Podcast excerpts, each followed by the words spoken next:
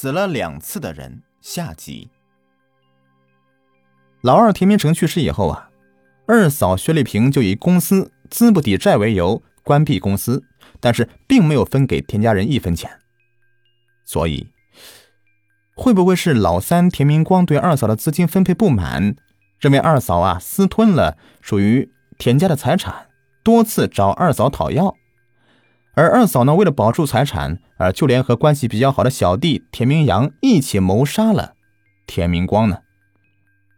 为了证明这个推论呢，刑警提取了田明光儿子的 DNA 样本，和死者进行了比对，发现死者并不是田明光。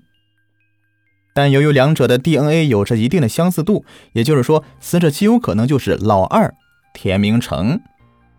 可是。老二不是已经在五年前就去世了吗？刑警赶紧提取了田明成女儿的 DNA 进行比对，发现死者就是老二田明成，也就是那个五年前车祸丧生的人。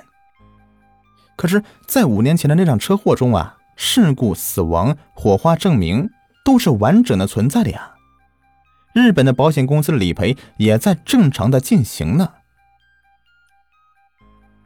就在大家一筹莫展的时候啊，二弟田明阳终于开口了：“死者就是田明成，五年前被烧死的是老三田明光。”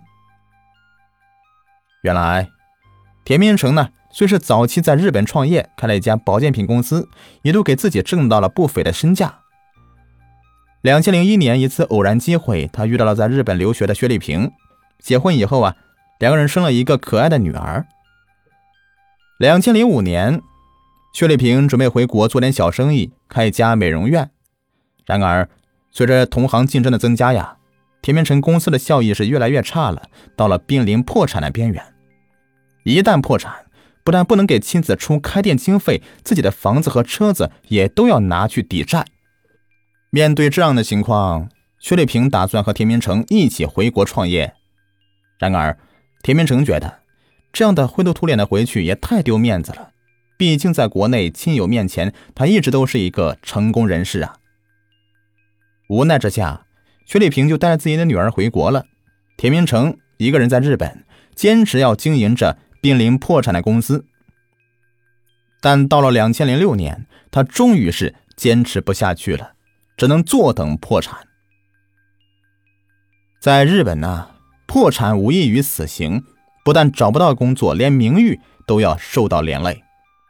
于是，田明成启动了一个弯脑筋，他在日本买了一个一千万人民币左右的保险，随后啊，以筹钱为借口回国，和薛丽萍联手，通过伪造车辆自燃车祸，故意害死三弟，然后把三弟身份伪造成自己，去骗取保险公司的保费。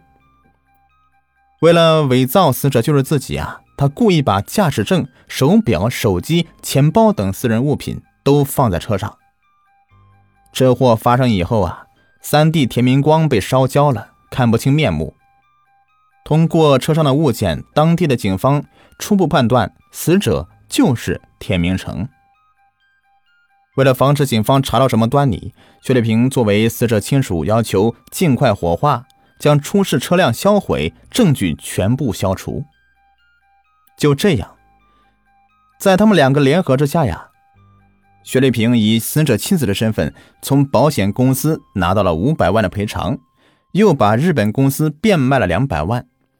这两百万给了田家的父母养老。田明成也开始了为期三年之久的逃亡生涯。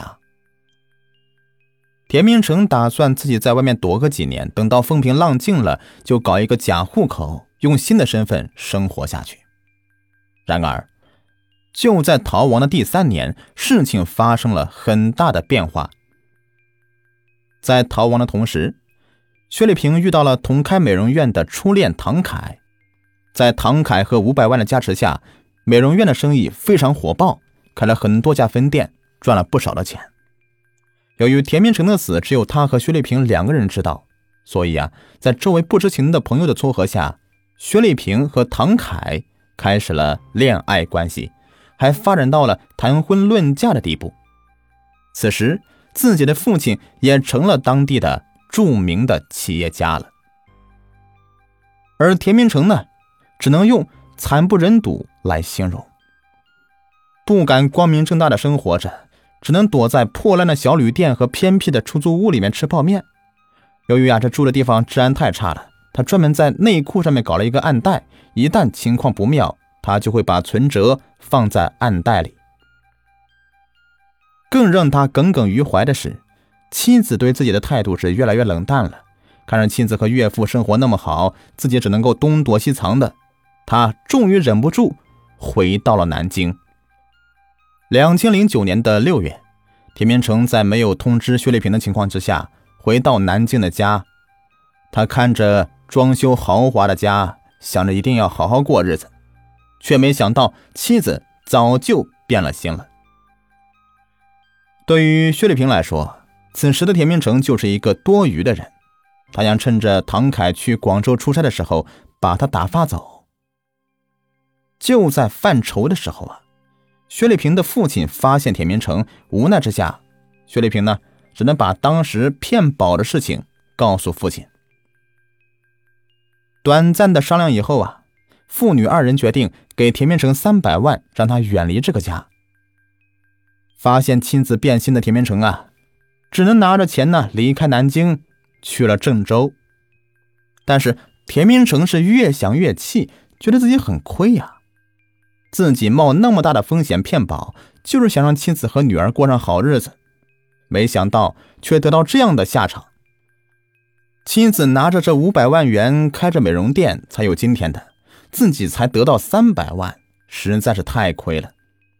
于是他决定破罐子破摔，整天是胡吃海喝的，不是花钱就是花钱，不到两年呢，就把两百万花完了。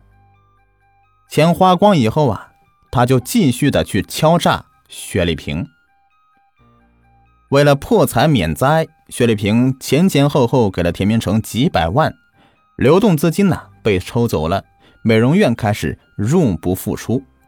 这样的情况呢，又不敢告诉自己的情人唐凯，只能回到父亲家，抱头痛哭。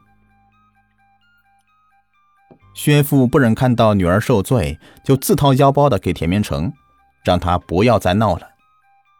然而，田明成更加的得寸进尺。到了二零一一年的时候，这个没有资金流动的美容院呢，濒临倒闭，薛父的公司资金也出现了周转困难。被逼无奈的薛丽萍呢，央求田明成放过自己。然而，田明成却说：“只想回家和女儿团聚，还故意趁唐凯送女儿回家的时候啊，把前后的事情的因果说的是一干二净。